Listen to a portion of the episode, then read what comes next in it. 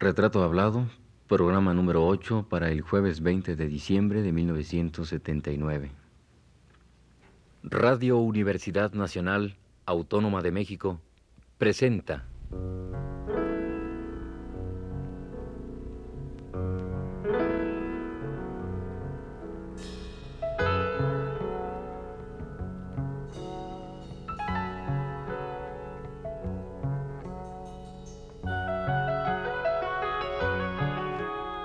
Retrato Hablado.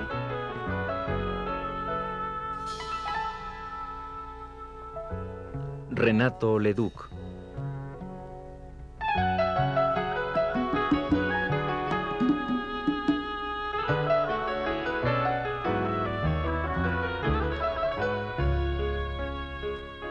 Un reportaje a cargo de Elvira García.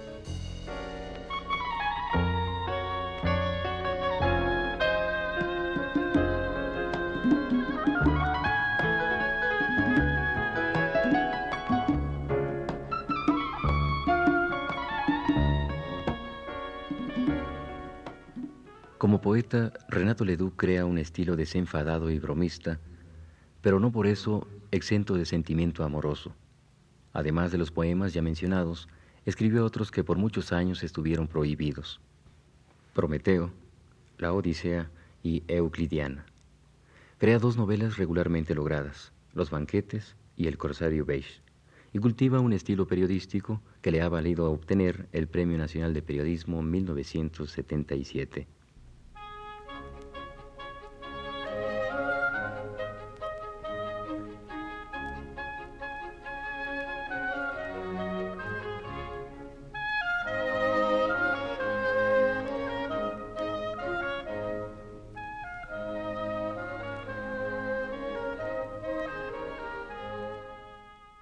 Todo esto junto, Leduc ha estado siempre presente en la conversación de los escritores y artistas mexicanos, presente siempre hasta en su ausencia. Lola Álvarez Bravo ha escrito un texto sobre Leduc que dice así. La presencia de un hombre ausente fue para mí, por mucho tiempo, incomprensible. En nuestras reuniones y cafeteadas, con frecuencia se le recordaba anécdotas, comentarios irónicos sobre políticos e intelectuales. Diríamos que eran caricaturas habladas, pícaras aventuras, chistes, cuentos de actualidad y, naturalmente, se imponía llegar a su poesía.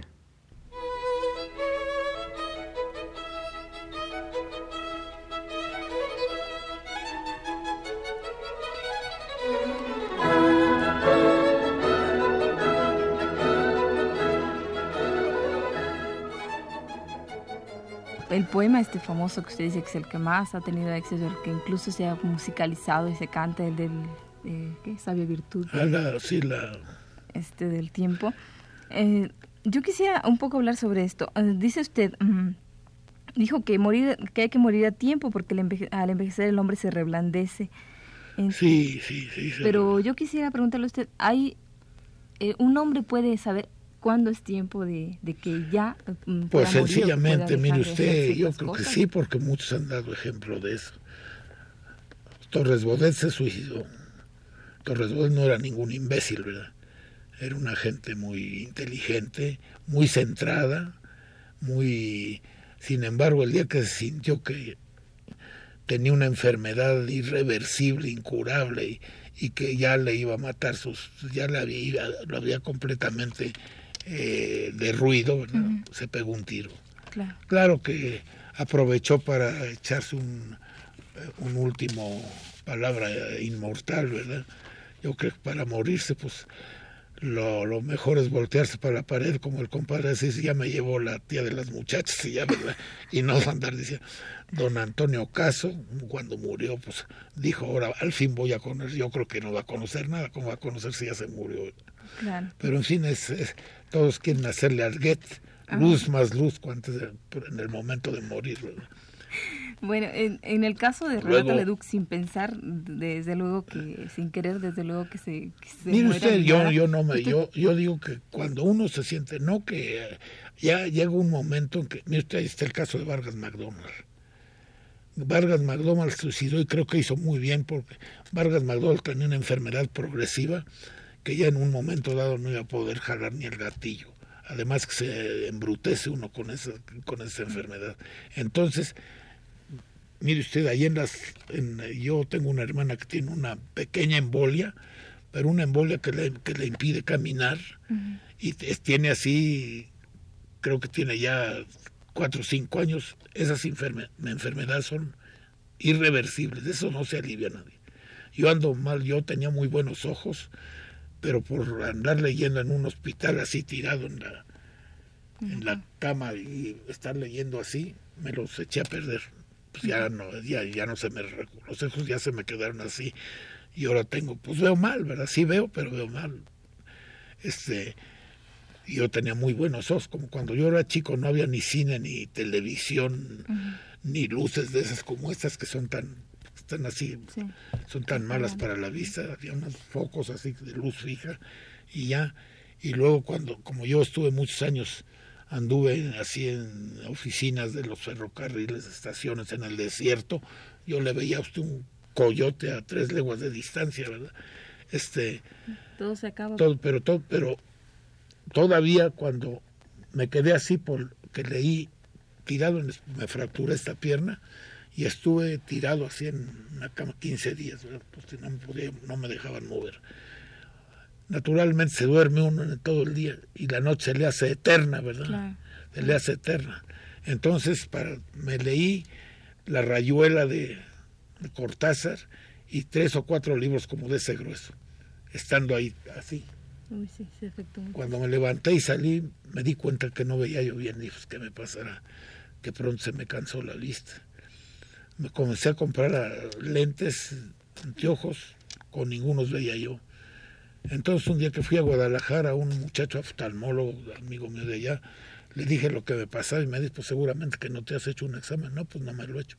Pues te lo voy a hacer me hizo un examen, así me estuvo viendo con cámaras y con cosas así, y me dijo, pues sí, tienes un derrame aquí, que me lo provoqué de estar leyendo en esta forma, y con una luz muy mala.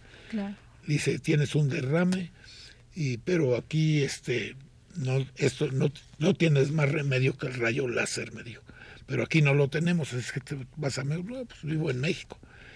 Y llévate el estudio que te hice vine aquí al Seguro Social, soy asegurado, y el, resultó que el oftalmólogo, el jefe de oftalmología del Seguro Social, era amigo mío, un doctor este Raimundo Figueroa, que por cierto se mató en un accidente de automóvil. Y me dijo, este, eh, está bueno el estudio este, pero está muy incompleto. Eso del rayo láser, pues es una cosa que me, yo me di cuenta de que es una cosa ambivalente que o lo puede componer a uno lo que deja peor, no está controlado eso. Me dijo, además, el rayo láser no, te lo podemos aplicar así de buenas a primeras. Vamos a hacerte un... Un mes me tuvieron haciéndome exámenes y, análisis. Total dijo que el rayo láser no me convenía, porque era una quemada que me iba a dejar cicatriz en donde tenía yo el derrame de manera que salía cuenta de lo mismo y que además podía resultar peor. En eso, este Luis Buñuel, este muchacho que es eh, director de cine, Juan Ibáñez, todos los días me preguntaba si me habían puesto el rayo láser. Le di, cuando le dije que no me lo iban a poner, me dijo, pues te felicito, mano. Yo te quería decir que no te dejaras ponerte eso. Porque mira, Buñuel tenía exactamente lo mismo que tú. Tenía un, un, este, un derrame para Buñuel no hay ni México ni los Estados Unidos, no hay más que Europa. Se fue a Francia a una clínica de rayo láser, le cobraron un dineral y lo dejaron peor. Así es que no te dejes poner. No me lo dejé poner, ahí estoy, ¿verdad? Ahí está, claro.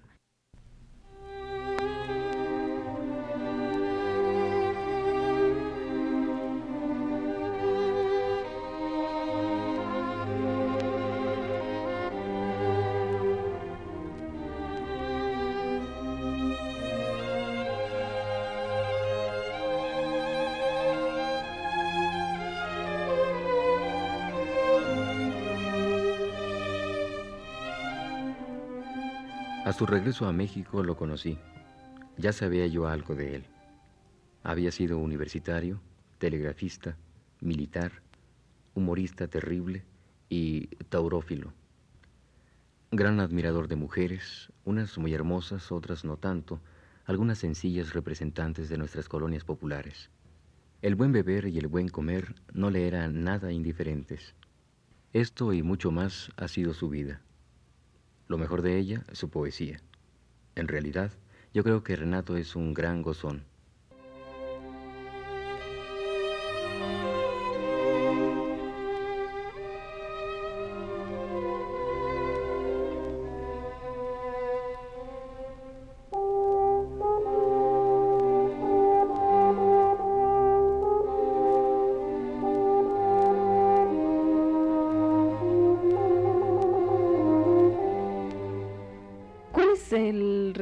Más claro que usted tiene, eh, señor Cantú, de la mm, primera vez que usted vio al, o conoció al señor Renato Leduc?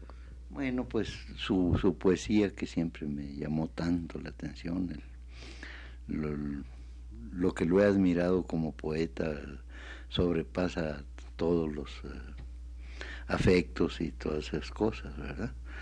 Primero que nada un poeta, por más que él trate de defenderse de, y hacerse el antipoeta y, y que escribía nomás para, eh, pues no sé para qué decía él, ¿verdad? Pero nunca quería darle importancia a, su poesía, que es realmente lo mejor de toda su vida.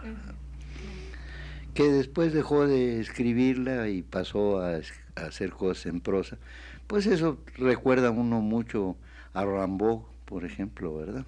Que, que vivió no tanto como vive Renato, ¿verdad? Pero, en fin, que también se secó un poco a cierta edad, perdió esa frescura que, que se tiene y que probablemente a mí también me acusen de lo mismo como pintor y como escultor y como todo eso, ¿verdad? Las cosas que hace uno de niño, claro que yo las he hecho siempre con la misma alegría. Ahora si los resultados no han sido eso, pues cuánto lo siento. Alguna vez me puse a dibujar en un en un libro de los primeros de Renato Leduc, los 12 poemas deliberadamente románticos y un, eh, y un prólogo, no sé cuántos, ¿verdad? Bueno, pues este, siempre le he tenido una admiración profundísima, verdaderamente. Y creo que es uno de los poetas de, de mayor calibre nuestro, ¿verdad? Pero él es el que quiere negarlo, no sé por qué. Y ya le contaba yo a usted antes, ¿verdad? Cosas así de su suerte para las mujeres y todo eso, claro que siempre la ha tenido porque es un hombre francamente fascinante y atractivo no solo para las mujeres, sino para todos, ¿verdad? Como amigo es una gente que se disputaría uno el privilegio de estar junto a él, aunque coma vidrio en las cantinas, que primero se toma el, los tequilas y luego de botanas echa los, los vasitos. ¿Cómo está eso? ¿Eso es cierto? Sí, claro que es cierto. Si así hizo correr a un general ahí en la cantina Gante, porque... A ver, me quiere platicar. eh, que él hacía todo lo que hacía Renato y versos mejores que él y todo lo que hiciera Renato él lo hacía mucho mejor. Bueno, pues un día agarramos a Renato y lo pusimos frente al generalito este ¿Quién era el generalito? ¿Para qué le digo nombres? Más vale, ¿no? ¿Verdad? Pero el general este dice, vamos a tomarnos un tequila, cosa que hicimos todos los que acompañábamos a Renato, ¿verdad? Ahora va otro tequila y siempre tratando de hacer lo mismo que hacía Renato. Y al tercero dice Renato, ahora nos comemos el vasito. Y ya cuando vio que Renato se ponía a masticar el vidrio, salió disparado el general y nunca más lo volvimos a ver. ¿Y de verdad Renato se comió el vidrio? Sí, pero lo que estuvo peor fue un matón amigo mío, uno de tantos matones sonorenses, ¿verdad? Que tampoco le digo el nombre porque es innecesario. Llegó y dice, mira qué pendejos estos, dejaron lo mejor del el, el culo del vaso, que es lo más sabroso y él se lo comió. No me diga, esa es una cosa así como que no se puede creer, ¿verdad? Que, el señor se haya comido los pues y no le hacía daño. Renato se puede creer. ¿verdad? Porque de ese, él es así, un agente de una fantasía y de una cosa tremenda. Pero, pero todo es cierto, además, ¿verdad?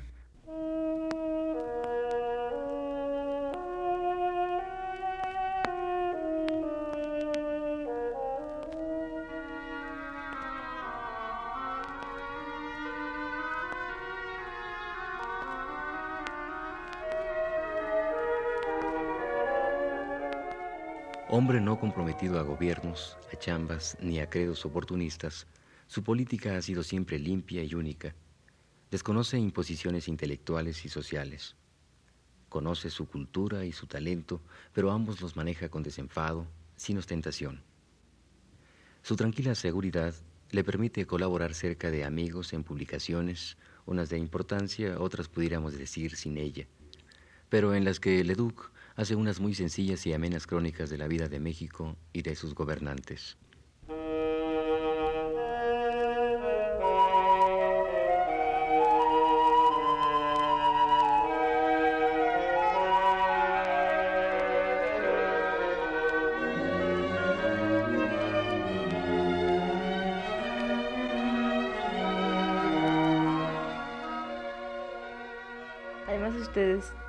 Digamos, testigo casi ah, presencial de todas las de todas las anécdotas, de toda la te podríamos decir correrías de, muchas de ellas. De muchas de ellas. Ya le conté a usted que hasta un desdichado se hizo pasar por Renato Leduc para poder conquistar a una muchacha, cosa que lo logró con, con mucho éxito. ¿Quién era el desdichado y quién no, era la No, no, pues eso no vamos a decirlo tampoco, ¿verdad? Porque era en la época en que había recato y reputación y, todo eso. Además quedaría muy mal parado el sinvergüenza que se hizo pasar eh, por Renato, ¿verdad? tuvo éxito.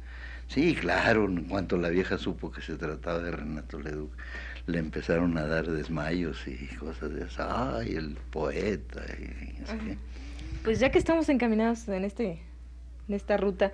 ¿Podría usted decirme entonces realmente qué, tan, qué tanto hay de cierto sobre el Renato Leduc conquistador de mujeres? que así que se, las traía, como se dice ahora, traía muertas a muchas mujeres. Pues eso es lo que le decía yo, él es muy, eh, muy seductor, ¿verdad?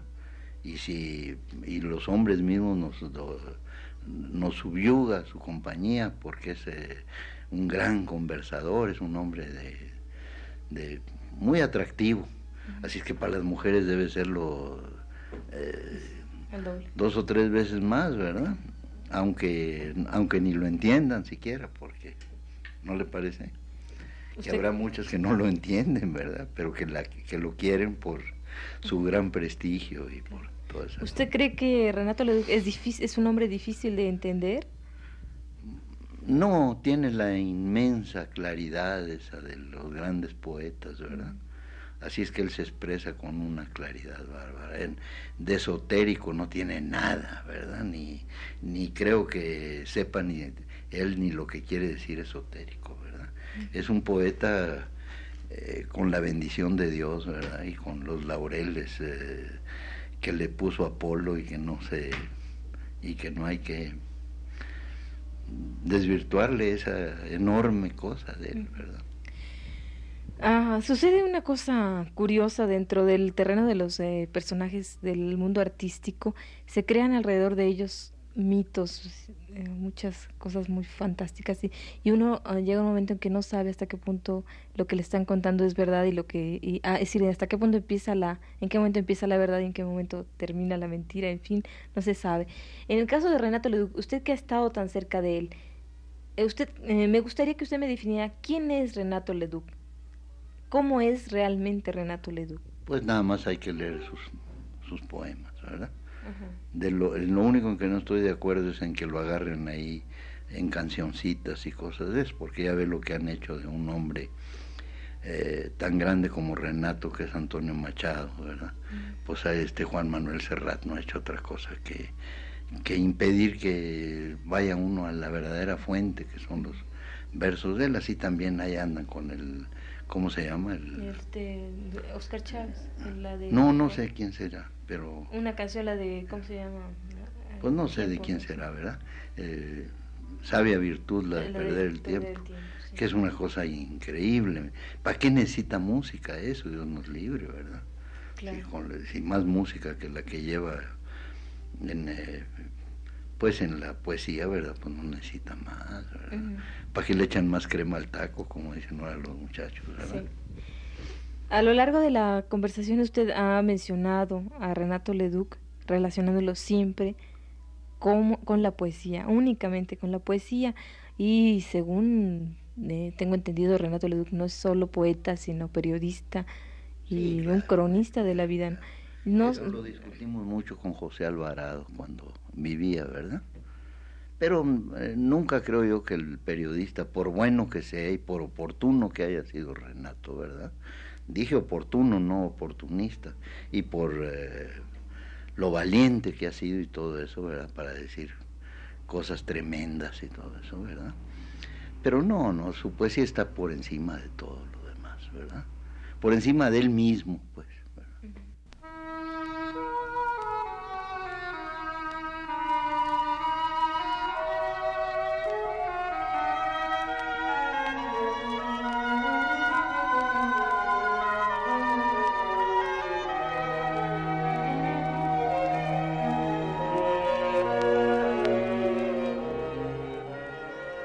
Sin duda, Leduc fue el campeón en el uso, dentro de sus cuentos y anécdotas, de las palabras más gruesas, auténticas y expresivas de nuestro pueblo.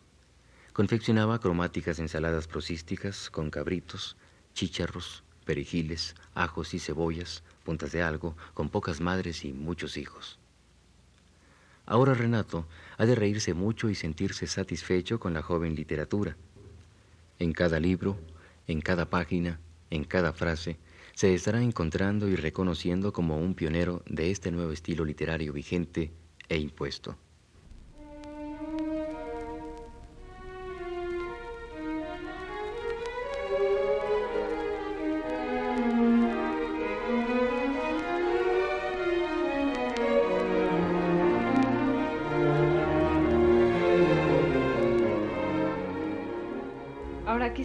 Que nos remontáramos un poco más hacia atrás y que usted me ubicara en el momento que usted conoce a Renato Leduc, qué época era, cómo se vivía en México, en la Ciudad de México, dónde lo conoció usted, cuáles eran los amigos, cuáles eran los centros que visitaban. Pues había muchísimas eh, eh, cantinas sobre todo, ¿verdad? Que era, en México era muy pequeño, entonces no es el monstruo odioso que se ha vuelto ahora, ¿verdad? Lleno de gendarmes y de sinvergüenzas y de rateros, era otra cosa.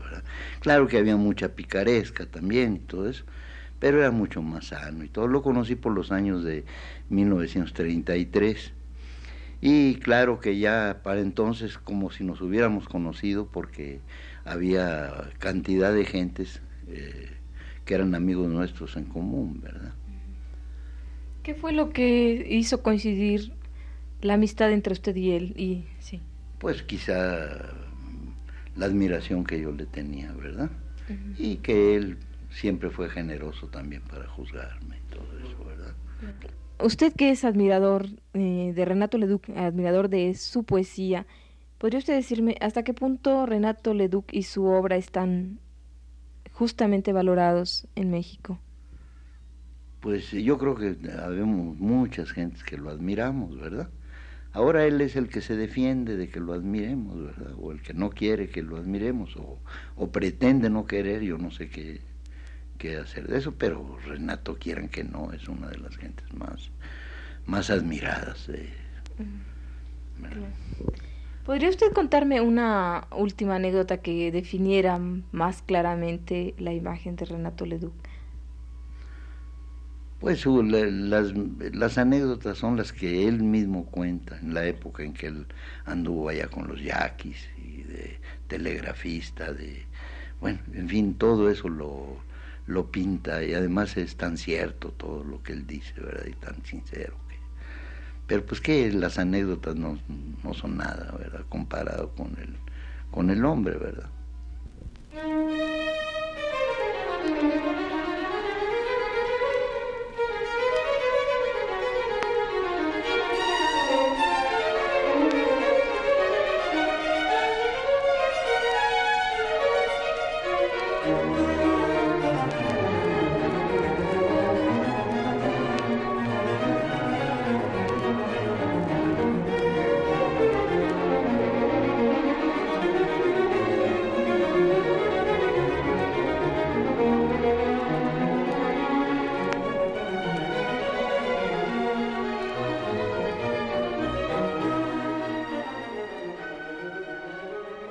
Esta fue la octava parte del programa sobre Renato Leduc. Le invitamos a escuchar la novena y última el próximo jueves a las 10 de la noche.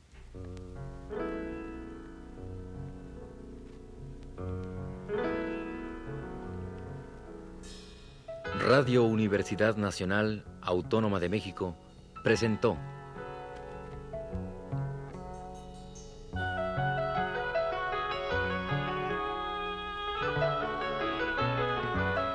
Retrato hablado.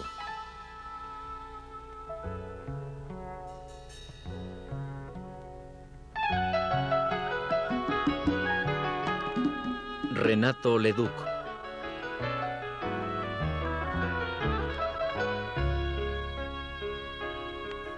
Un reportaje a cargo de Elvira García.